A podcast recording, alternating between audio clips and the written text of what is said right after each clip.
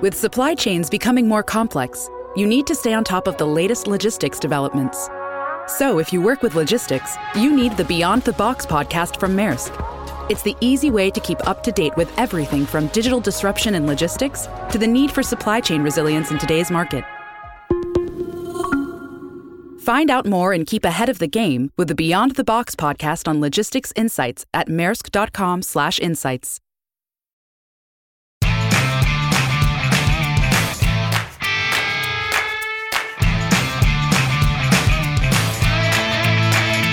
Brand Stoker con Rubén Galgo.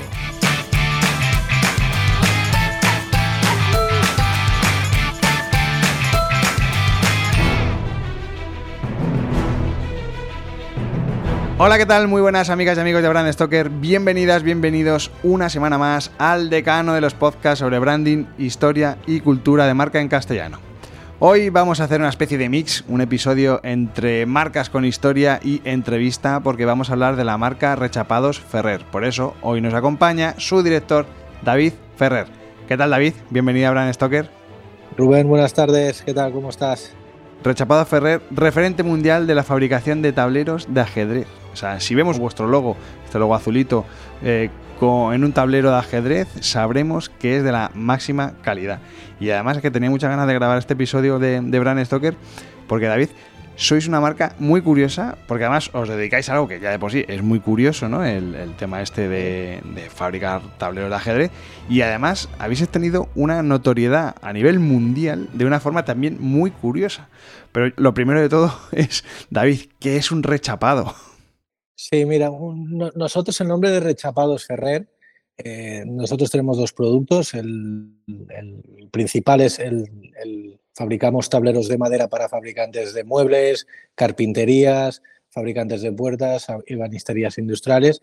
Y, y, nosotros fabricamos el producto número uno que empezó la empresa, que la empezó mi abuelo hace más de 60 años ya, pues era el tema del rechapado. Aquí en La Garriga había más de 60 fabricantes de muebles y nosotros nacimos para dar servicio a estas 60 fábricas de muebles. Pues nosotros compramos la madera, la chapa, uh -huh. eh, la elaboramos, la trabajamos y la aplacamos, la rechapamos, en este caso, rechapados Ferrer, la, la rechapamos en, en, la base del cliente que nos lo pida, ¿no? Pues uh -huh. así empezó un poco la historia de rechapados Ferrer.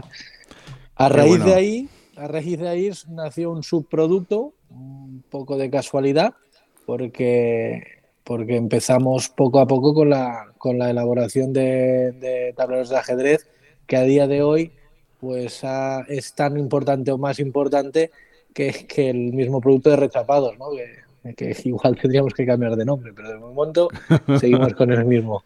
Tiene, tiene todo sentido, sí, señor. Y decías antes, esto lo empezó tu abuelo, toda esta, esta aventura, y además en La Garriga. Sí. Para la gente que nos, que nos está escuchando ahora mismo, en La Garriga, estamos hablando de Cataluña, estamos cerca de Barcelona, ¿puede sí. ser? ¿O me equivoco? Sí, sí, sí, sí, correcto. A 20 minutos de Barcelona, sí. Esa zona, además, es una zona que tradicionalmente siempre se ha dado al tema de trabajo de madera, ¿no? Porque yo creo que... Correcto. Eh, la, la Garriga se conoce como la cuna del mueble, es decir, aquí había incluso en sus años, prepararon la feria de, del mueble que se, se, hacía en la Garriga.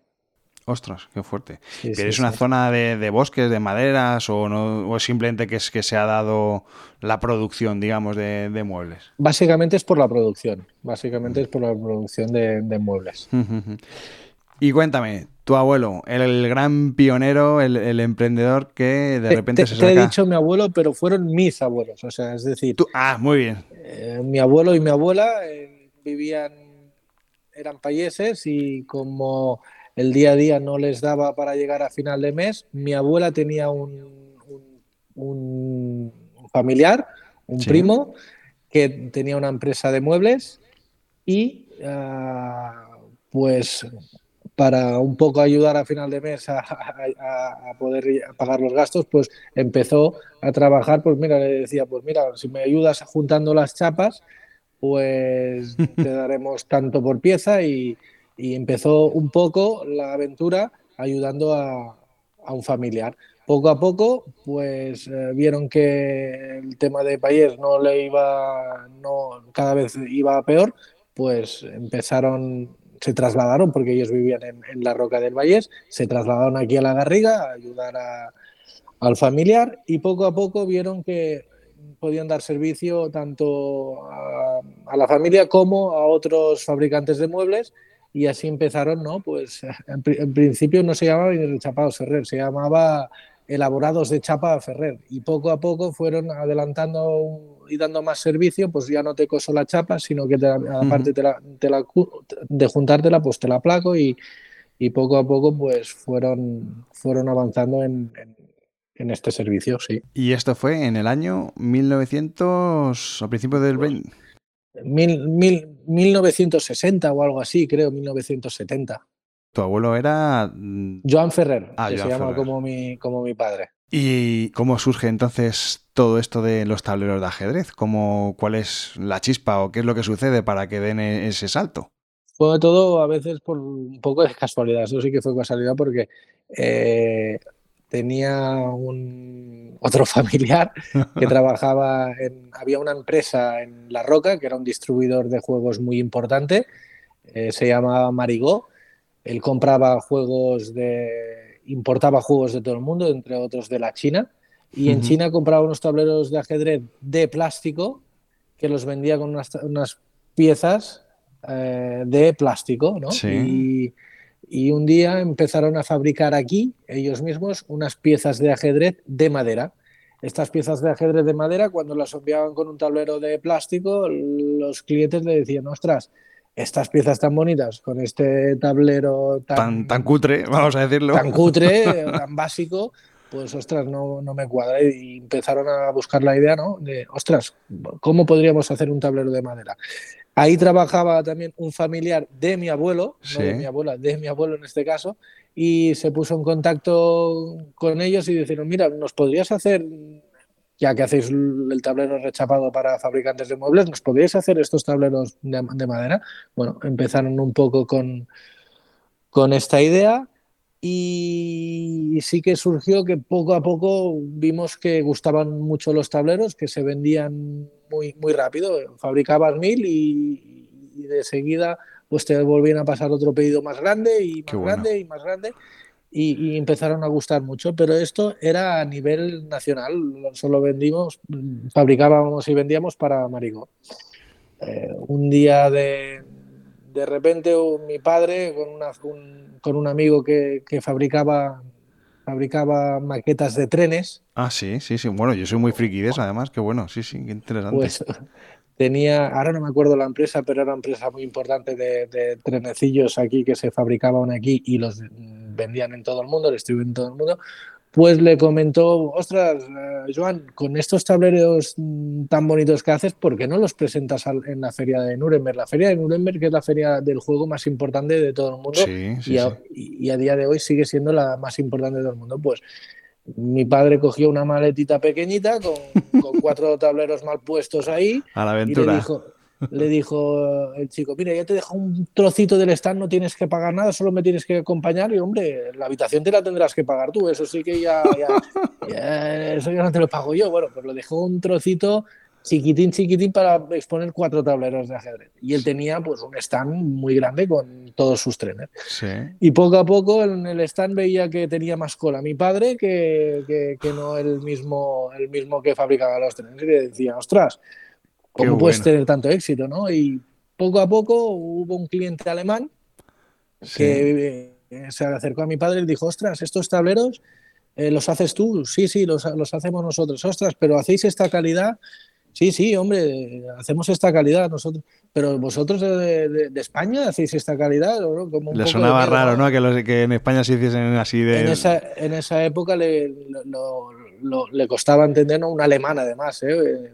muy duros, muy, muy, ellos son muy perfeccionistas, muy... Y me imagino que además con el tema del idioma, que no sé si tu padre hablaba alemán o inglés o se defendía. Inglés, ah, bueno. sí. Bueno. Y se, se entendían en inglés y demás. Pues bueno, pues le dijo, ostras, mira, va, pues hazme una muestra de, no sé, 50 tableros a ver la calidad y demás. Bueno, hacen 50 tableros, le gustaron mucho y dice, bueno, pues va, pues ahora 50, pues hazme 200 ahora de este modelo.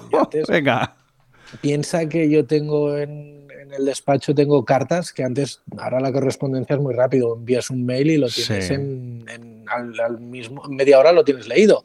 Pero, pero antes enviabas una carta, le enviaba unas fotos del modelo que quería, lo tenías que responder, luego si podías, no podías, el precio, claro, antes para hacer un pedido era una eternidad.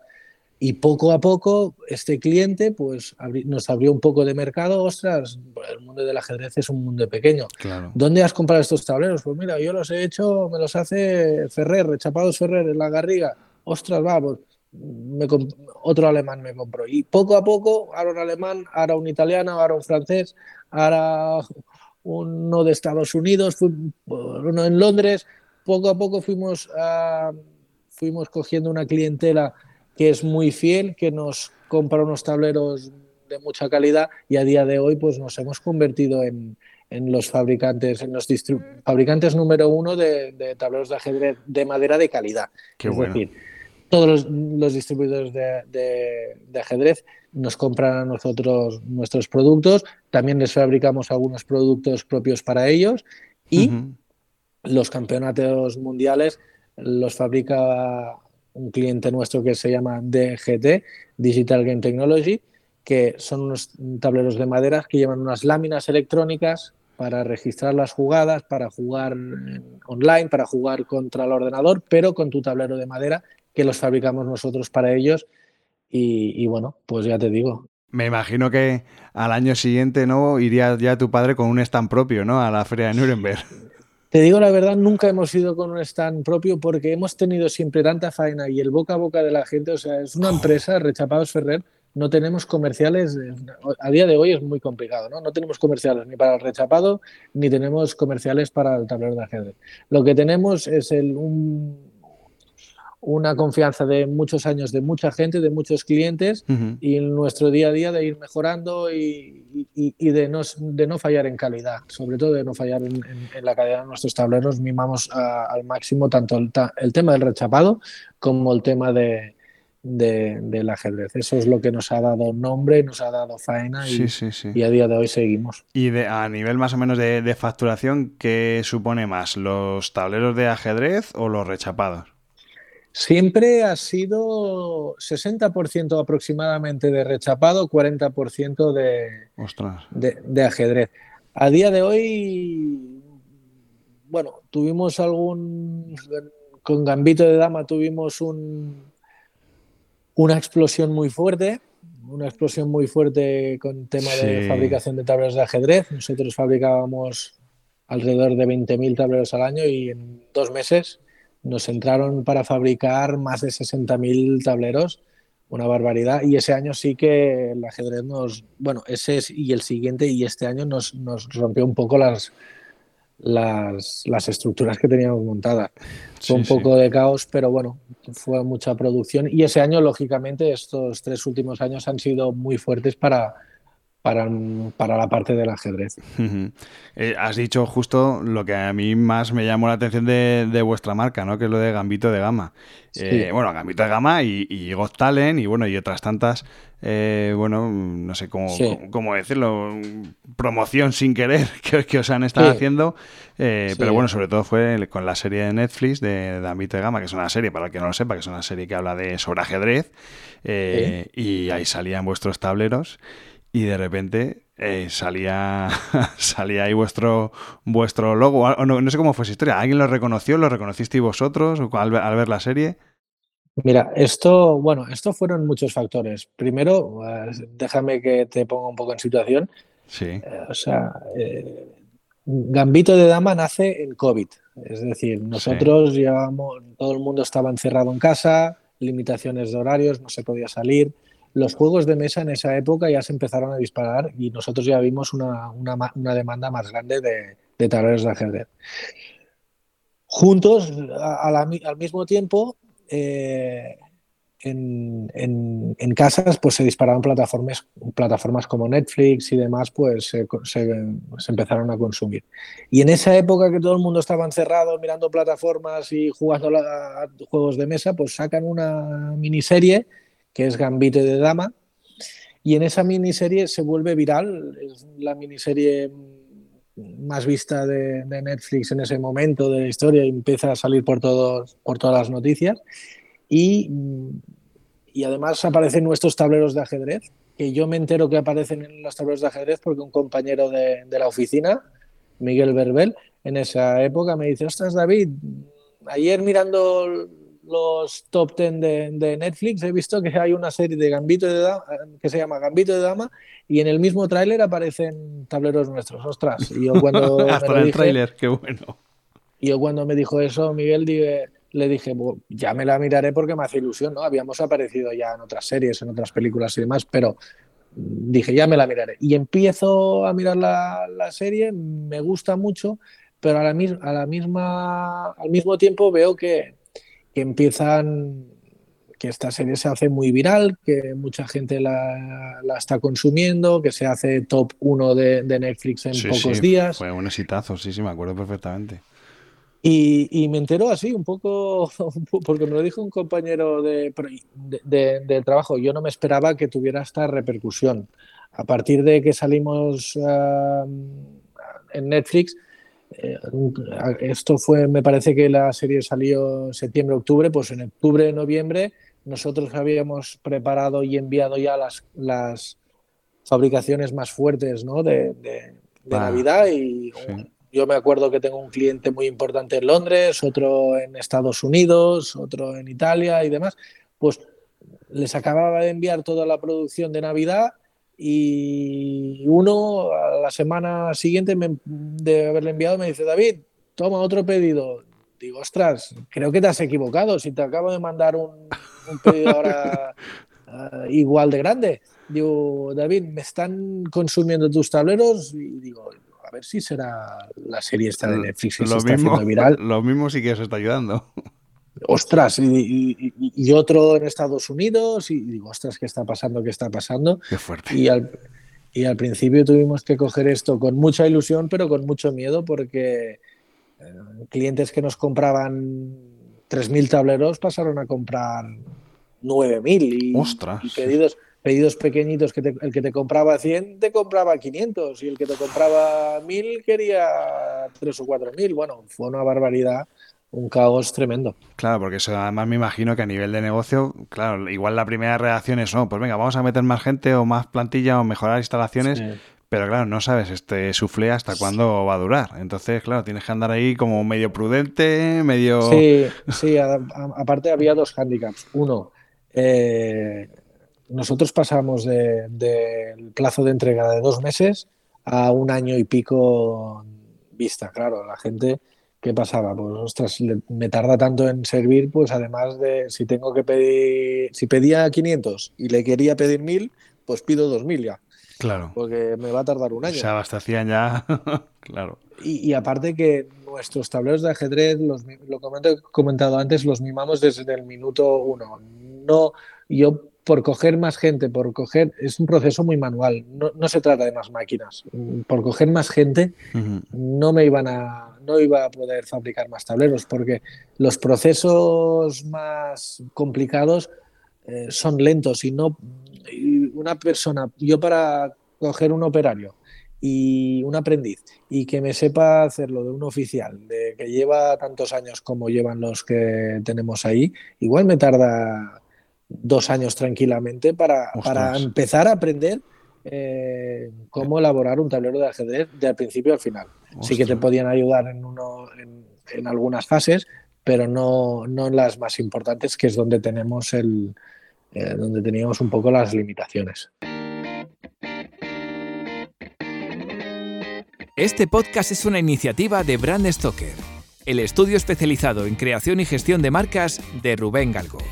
Si lideras una empresa o eres la persona responsable de crear o rediseñar la marca de tu compañía, no dudes en ponerte en contacto con nosotros.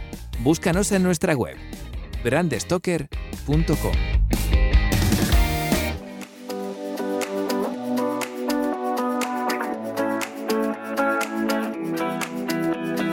Cuéntame un poco cómo es ese proceso de fabricación de, un tablero.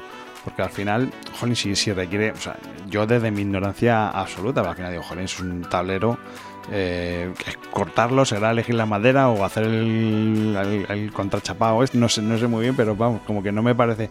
Como para que esté dos años, joder, tiene que ser algo súper laborioso, claro.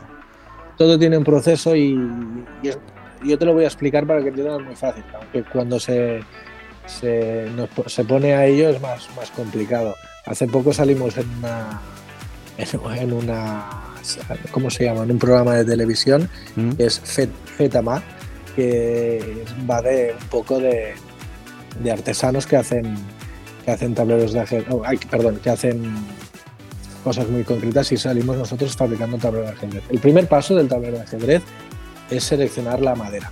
El encargado de seleccionar la madera, yo soy el que voy a, visitar a mis proveedores y, cuando hay una partida que me gusta mucho, pues aunque tenga más madera o menos, si me gusta mucho yo la compro, porque, porque siempre es importante tener una buena calidad de madera. A, raíz, a partir de ahí ya me envían la madera en el almacén. perdón un segundo, David, pero son de, qué tipo de madera? ¿Son de algún árbol en concreto o vais variando? Claro, si entran en la web, rechapadosferrer.com, podrás ver que tenemos tenemos un montón de colores, un montón de maderas y un montón de combinaciones. Pues hay árboles de nogal, hay árboles de, caoba, hay árboles de, de, color negro, de, color, de ébano, de ébanos, de mil colores, mil tonalidades. Pues compramos muchos tipos de árbol y, los, los, selecciono normalmente yo. Eso sí que me gusta seleccionarlos a mí y a partir de ahí llegan a mi almacén y ahí en el almacén pues tenemos ya a los artesanos que cogen la madera, pues esto lo pongo para cuadros, esto por aquí, esto por ahí, esto no me gusta, lo tiro, esto para la cara de atrás y empezamos pues seleccionando con un criterio muy exhaustivo pues la madera, que nos guste, que nos guste una madera buena, que no tenga defectos y demás. A partir de ahí juntamos los cuadraditos del cuadro oscuro con los del cuadro claro, el blanco con el negro o, el marrón con uno más clarito. Siempre hay uno más oscuro y uno más, más clarito para, la, para, las, para las piezas de ajedrez. Se montan los 81 cuadros que hay, que hay por cada tablero. Luego le añadimos al lado una cenefa para separar lo que son los cuadros del, del enfajado y le ponemos un enfajado para del tablero. Pues a partir de ahí montamos la cara, la cara de arriba del tablero. Esto hacemos un poco con, como lo hacemos con el mueble. Le enganchamos, lo pegamos con un tablero de, madera, de, madera de, aglomerado, le aplacamos los cantos y a partir de ahí lo barnizamos. Lo, llevamos un barniz que tenemos para nosotros de hace muchos años, que es un barniz muy especial para que, las, para que los tableros se mantengan y duren bastante tiempo. Tenéis una fórmula secreta entonces de... Una fórmula secreta y que resbalen bien con las piezas y demás. Y a partir de ahí, una vez barnizado, miramos otra vez tablero a tablero, que todo haya salido perfecto, que no, no se haya descuadrado nada, que no haya ningún defecto, los encajamos y los enviamos. Pues hoy han salido tres pares a Estados Unidos, mañana tiene que salir un par más a Francia, pues donde, donde, nos, donde nos compren, donde nos compre nuestro cliente. Qué bueno. Oye, ¿cuáles son las características principales que debe tener un buen tablero de ajedrez? Es decir, la gente que compra los tableros, ¿qué es lo que valora? ¿Qué, qué es lo que tiene en cuenta y le da más, más importancia a la hora de comprarlo? Pues mira, fíjate, los tableros de ajedrez no hay un modelo que guste más que otro. Al final, bueno, hay los, los que más salen, ¿no? Pues los básicos, el nogal, el caoba, que es el nogal es un color, marrón, el caoba es un color rojizo, el negro, que también es, es gusta bastante, o el bengué. Pero nosotros hacemos un montón de colores y un montón de, de modelos porque a uno le gusta más pequeño, al otro le gusta más grande. No hay uno en concreto. Si tuviera un modelo perfecto, te diría, mira, solo fabrico este, pero fabricamos una gama de... Nosotros tenemos más de 40 modelos, que cada modelo tiene seis medidas, o sea, tenemos más de de 200 y pico referencias, más los modelos de los clientes. Nosotros estamos, tenemos más de 500 o 600 referencias de modelos de ajedrez. ¿Qué, hace que sean únicos? Pues mimarlos desde el principio, lo que te he dicho, escoger buena madera, tener un buen acabado de barniz eh, y, seleccionar pues muy bien los, procesos de, control de calidad, pues estar muy encima de estos, de, cada proceso. ¿Y cuánto tiempo más o menos se tarda en hacer un, tablero? Desde que, digamos, ya cuando ya tenéis la madera, cosa manda la madera, cuando empecéis vosotros ahí a, cortar y a prepararlo, ¿cuánto tiempo más o menos de principio a fin? ¿Cuánto, cuánto se tardaría? Con todos los procesos de elaboración y demás, desde que a mí me entraba un pedido hasta que lo podía servir, y podíamos tardar de unas 10, entre 8 y 12 semanas, unas 10 semanas aproximadamente, es lo que tardamos en, poder fabricar y entregar los tableros. Sí, sí, sí, Ahora igual un poquito más, porque también sí que es verdad que a raíz de la serie pues hemos tenido un, bueno, pues un crecimiento, unos pedidos más grandes que de lo habitual pero por suerte ahora ya lo estamos atrapando y nos estamos poniendo al día y, nos hemos adaptado. o sea que las ventas, o sea, se, han, se dispararon en su momento, pero se han mantenido y habéis alcanzado ese, ese ritmo. O sea que. Así es. ¿Y os ha obligado a crecer, a redimensionaros de alguna forma? O, al final con, la gente que tenéis habéis eh, abarcado con toda esta nueva demanda? Bueno, nosotros sí que ampliamos un poco la, plantilla. Eh, igual yo tenía que haber cogido a 10, 15 operarios más en esa época, pero solo cogimos a dos, porque es lo que te digo, queríamos crecer de, de manera natural, no queríamos empezar a bajar la calidad de nuestros productos, no queríamos coger más gente que no sabe todos los procesos más importantes y, tirar cosas para adelante que no estábamos seguros. Por lo tanto, hemos cogido, cogimos en su momento dos personas eh, para ayudarnos a, tirar para adelante con los procesos más sencillos y, bueno, pudimos servir a la mayoría de los clientes todos contentos y, al final nos adaptamos bien. No queríamos, no queríamos crecer de manera descontrolada ni, ni ni comprar más máquinas ni volvernos, ni, volvernos locos, queríamos hacerlo todo bien y por suerte cogimos un criterio que a día de hoy nos, estamos contentos y, nos da un buen resultado. Qué bueno, eso es, eso es un, buen aprendizaje. al final muchas veces eh, viendo sobre todo nosotros en el podcast que hemos hablado de un montón de marcas con, historia, eh, claro, cuando de repente te llegan pedidos grandes o tienes una inversión así muy potente de golpe, al final se te nubla un poco la vista y venga, vamos con todo. Y, luego al final, a la vuelta de poco tiempo, pues, eh, pues las ventas bajan, eh, toda esa inversión se, se pierde y mejor es ir poco a poco dando pasos, pasos firmes. ¿Y, ¿Y, cuántos sois ahora mismo, David? ¿Cuántos, ¿Cuántos empleados tenéis? Ahora seremos ahí unos 12, 13 empleados. Qué bueno, sí señor, sí, sí. Y hay una cosa a mí que me, llama la atención, porque al final estamos hablando que es, eh, es, algo artesanal, eh, que paradójicamente por, algo muy digital como es Netflix o, lo que hablábamos antes de la televisión, del programa este de Got Talent, que también salisteis, sí. Em, eh, al final, como una empresa artesanal eh, aborda estos desafíos que, vemos ahora mismo en el actualmente, pues inteligencia artificial, o sea, escuchamos un montón de, palabras y, de avances que está teniendo la tecnología y la ciencia y demás, pero ¿qué desafíos realmente eh, se enfrenta una fábrica de tableros de ajedrez eh, en, el, 2023?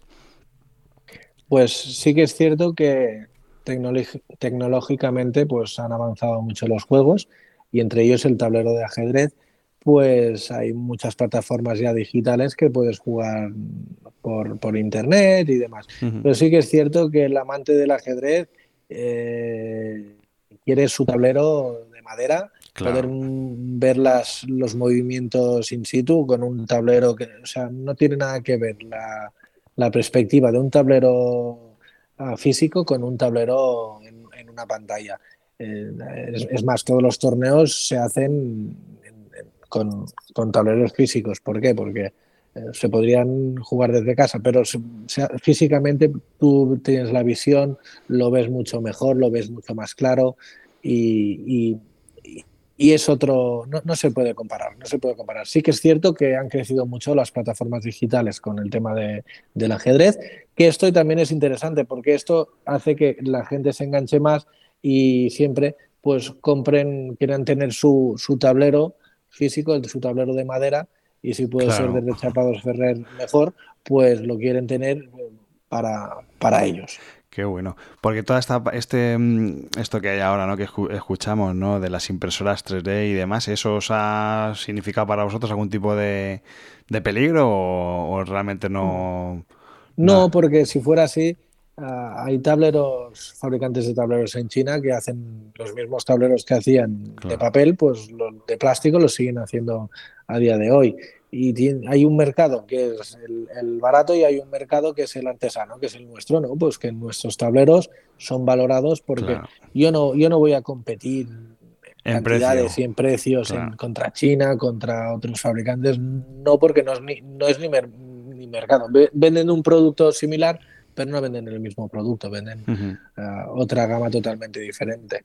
No, no hemos entrado nunca ahí y sí que vemos que cada año eh, pues los tableros de ajedrez pues se, van, se van vendiendo los mismos o incluso un poquito más, un poquito más, un poquito más. Y, de momento estamos contentos con la, con la evolución. Tengo que decirte, David, que eh, oyendo un poco tu historia la historia un poco de, tu familia, se me han venido de repente dos marcas a las que, bueno, veo muchas similitudes.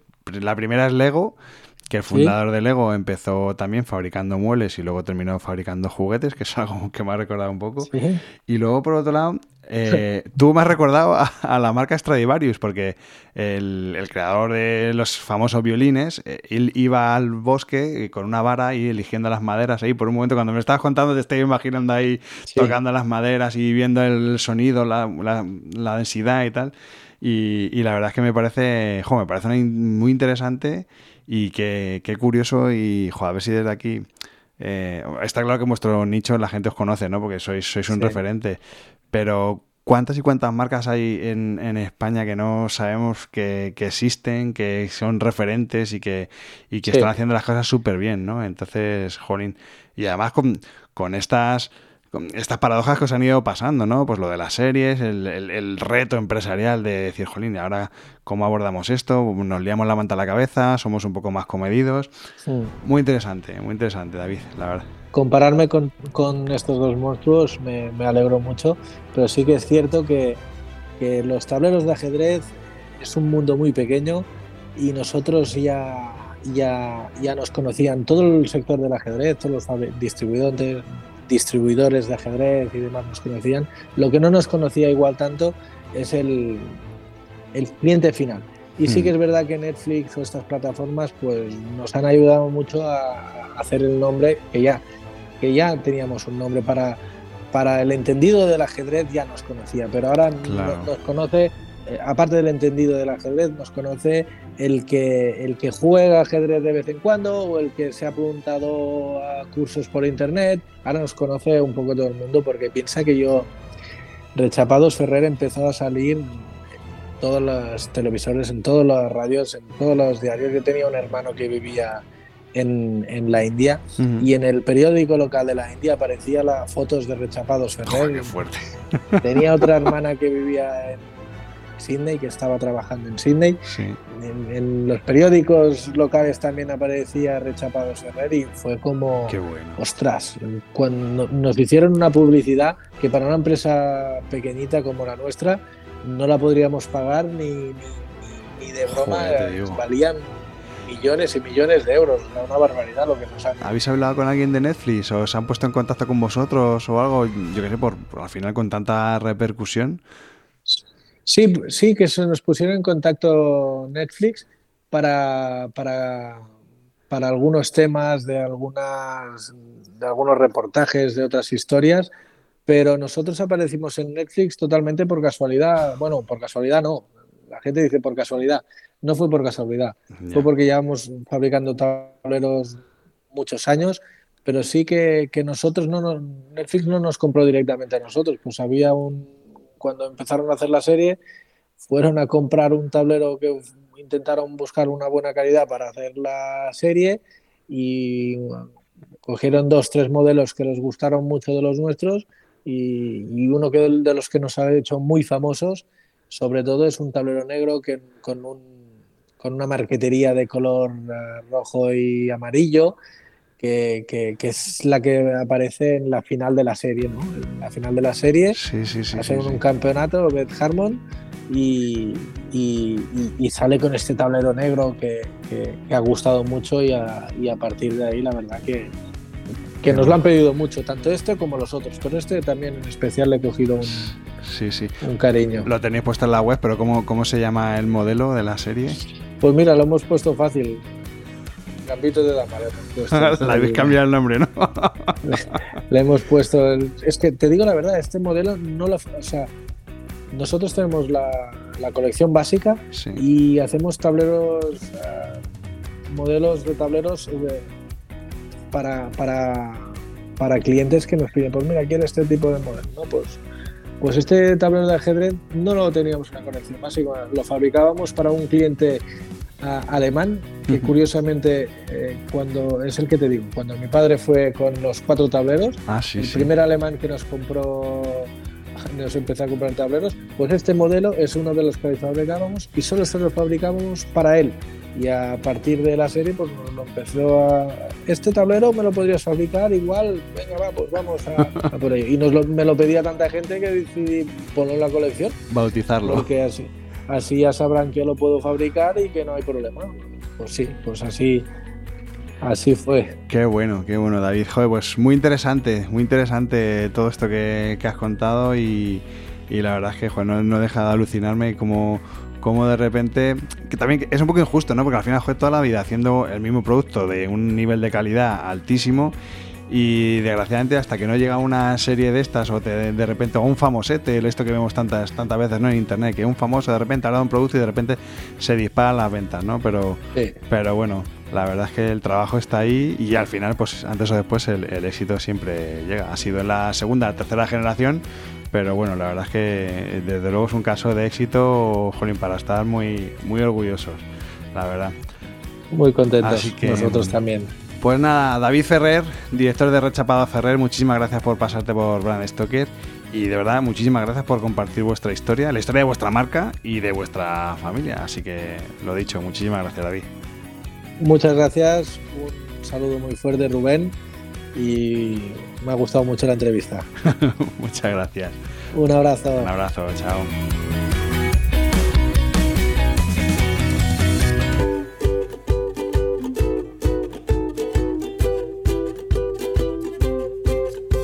Antes de despedirme, quiero recordarte que puedes seguirnos en Twitter, Facebook e Instagram, donde nos encontrarás con el usuario Brand o si lo prefieres, me puedes seguir a mí a través del usuario Crenecito.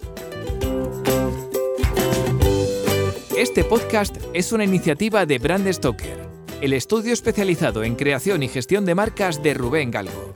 Si lideras una empresa o eres la persona responsable de crear o rediseñar la marca de tu compañía, no dudes en ponerte en contacto con nosotros.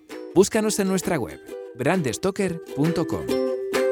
No olvides comentar este episodio, valorarlo con 5 estrellas, darle a me gusta, compartirlo en tus redes sociales y si te has quedado con ganas de más, pues te invito a que escuches más episodios en brandstoker.com y aplicaciones móviles para iOS y Android. Muchas gracias por estar ahí y recuerda, como dijo Paul Rand, el diseño es simple. Por eso es tan complicado. Hasta el próximo programa. Chao.